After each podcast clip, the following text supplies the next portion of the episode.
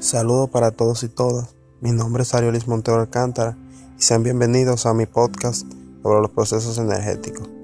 Cuando se habla de los procesos energéticos es necesario resaltar la importancia y función de las mitocondrias y los cloroplastos. Las mitocondrias. Estas es la encargada de suministrar energía química a todas partes de la célula, participando así en la respiración aeróbica. La importancia de esta se fundamenta en que gracias a ella se da la respiración celular. Los cloroplastos. En esto es donde se da la fotosíntesis. Esta función consiste en utilizar la luz solar para activar las moléculas de carbono pequeñas y ricas en energía y va acompañada de la liberación de oxígeno.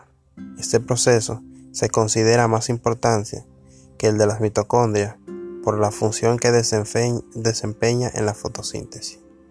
Estos son considerados organelos semiautomáticos porque poseen ADN, ARN y ribosomas, por lo que son capaces de sintetizar proteínas. Para finalizar, podemos decir que tanto las mitocondrias son importantes en su función como los cloroplastos.